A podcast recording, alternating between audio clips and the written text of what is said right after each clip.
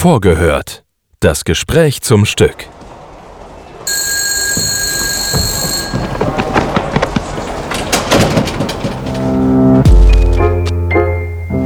Einen wunderschönen guten Tag, meine sehr verehrten Damen und Herren. Wir begrüßen Sie recht herzlich hier im Schauspiel Frankfurt.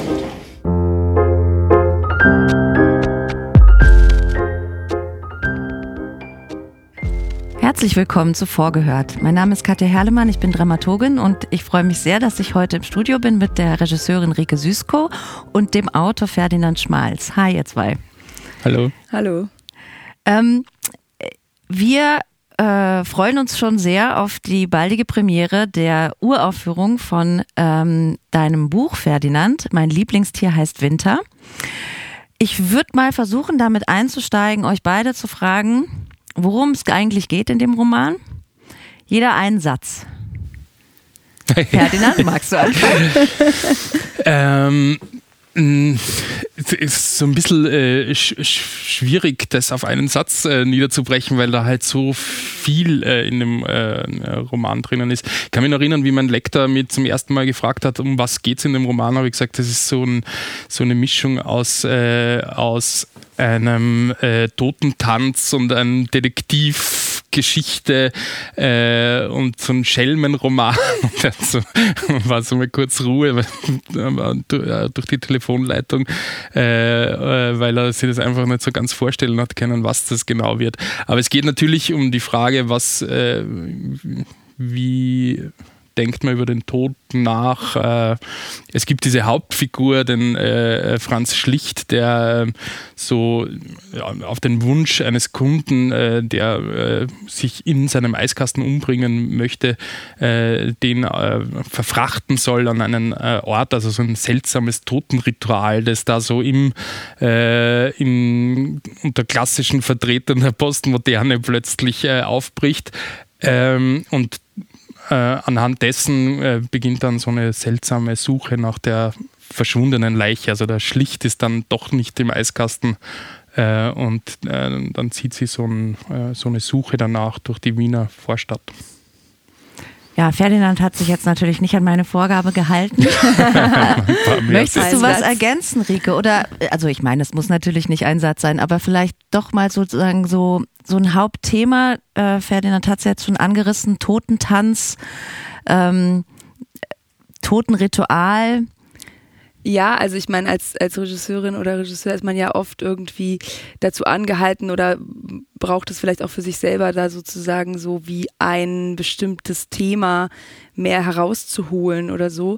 Und deswegen ähm, würde ich sagen, es geht um die Angst vorm Sterben und ähm, vor dem Vergehen des Körpers und wie man sozusagen auch mit Konservierungsmitteln dagegen vorgehen kann, sozusagen. Also um das Konservieren und um das Aussterben, würde ich sagen. genau.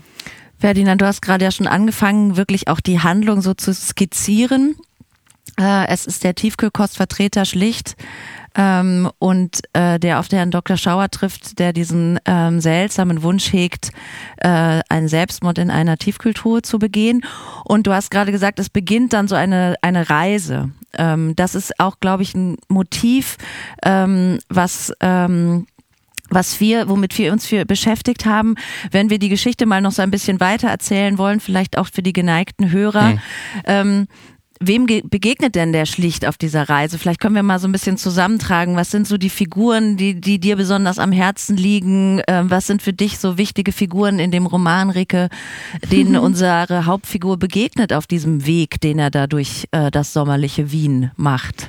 Ja, es wäre natürlich jetzt äh, tragisch, wenn jetzt Ferdinand alle Figuren aufzählt, die nicht mehr drin vorkommen. da können wir ja gleich Fassung. noch ein bisschen drüber sprechen.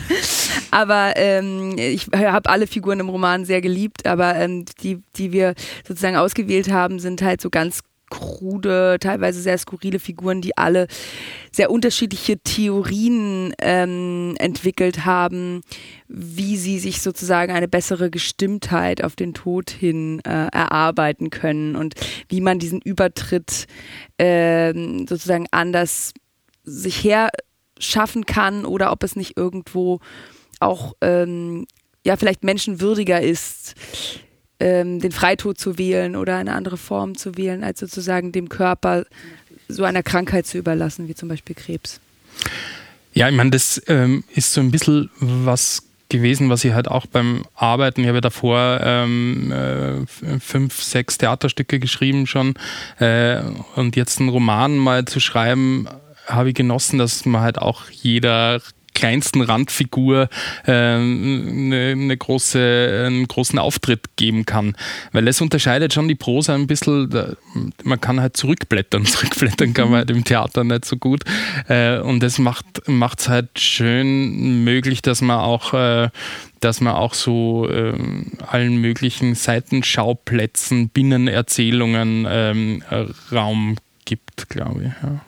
Ja, du hast gerade schon gesagt, du bist äh, eigentlich von Beruf Theaterautor und das ist jetzt dein erster Roman. Ähm, und jetzt haben wir schon so viel über den Tod gesprochen und über Totenrituale und über die Gestimmtheit hin zum Tode. Aber es ist ja eben auch, und das hast du ja vorhin auch ähm, angeteasert, es ist ja auch irgendwie so eine Art Krimi. Ähm, wieso hast du dir für deinen Debütroman dieses Krimi-Genre ausgesucht, beziehungsweise die Frage, die auch Rike und mich beim Bearbeiten dieses Romans auch ganz viel umgetrieben hat. Ist es denn wirklich ein Krimi? Hm.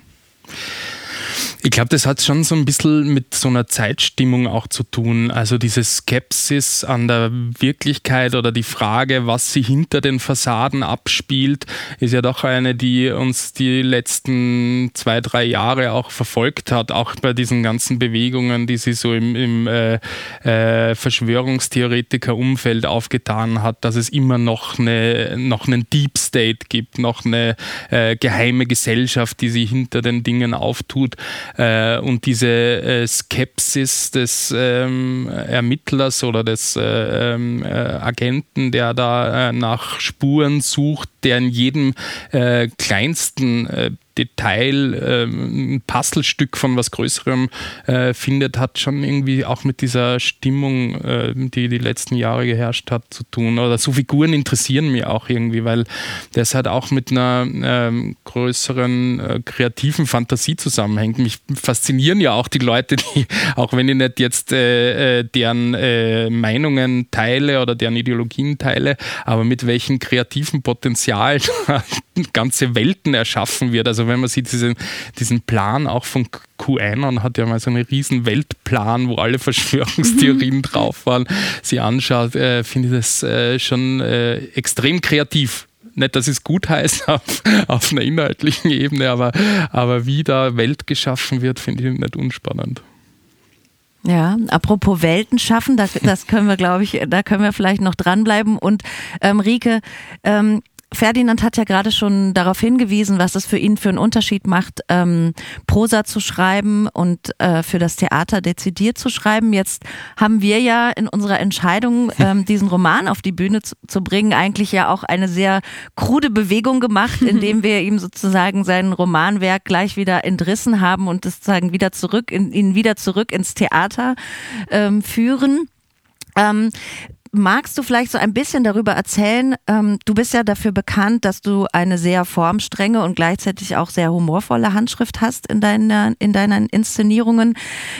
Wie hast du dich jetzt diesem Stoff genähert? Also wie sagen, wie geht das bei dir los, dass äh, du eine szenische Fantasie entwickelst, dass da so, eine, so diese Theatermaschine bei dir anspringt? Kannst du das so ein bisschen beschreiben, wie das, wie du das machst? Ja, eigentlich auch mit deiner ersten Frage. So erstmal so sich so die Frage stellen, worum geht es eigentlich konkret oder was ist eigentlich das Thema? Und ich glaube, wenn ich das so schaffe, da so einen Kontext rauszulesen, der auch wirklich so eine Fantasie loslegt, wo ich so merke, ah wow, da fasziniert mich irgendwas auch eben an so einer an so einer Welt oder an so verschiedenen Figuren und deren Welten, aber eben auch, ähm, was haben die jeweils für einen größeren Kontext oder was erzählt das jeweils im größeren Sinne. Und wenn ich das schaffe, daraus sozusagen wie so eine Art ähm, Grundthema abzuleiten, und in dem Fall war das bei uns tatsächlich auch einerseits das Konservieren und andererseits die Angst vor dem Sterben oder auch Aussterben der Art der Gattung Mensch sozusagen, ähm, dann geht bei mir so die, die Fantasie eigentlich los, dass man das irgendwie auch in einen konkreteren Rahmen nochmal setzt und in ein konkreteres Genre meinetwegen auch. Ähm, und in dem Fall haben wir uns so, würde ich mal sagen, für so eine Art Genre Naturkundemuseum entschieden oder Dioramen, ähm, wo die Fantasie halt so losgeht, dass man, glaube ich, mit dieser Prosa, was du gerade angesprochen hast, ähm, eben auch sehr gut umgehen kann, weil ich irgendwo auch nicht interessant finden würde, diese tollen Texte eines auktorialen Erzählers ähm, den Figuren sozusagen so mundgerecht zu machen und damit irgendwo die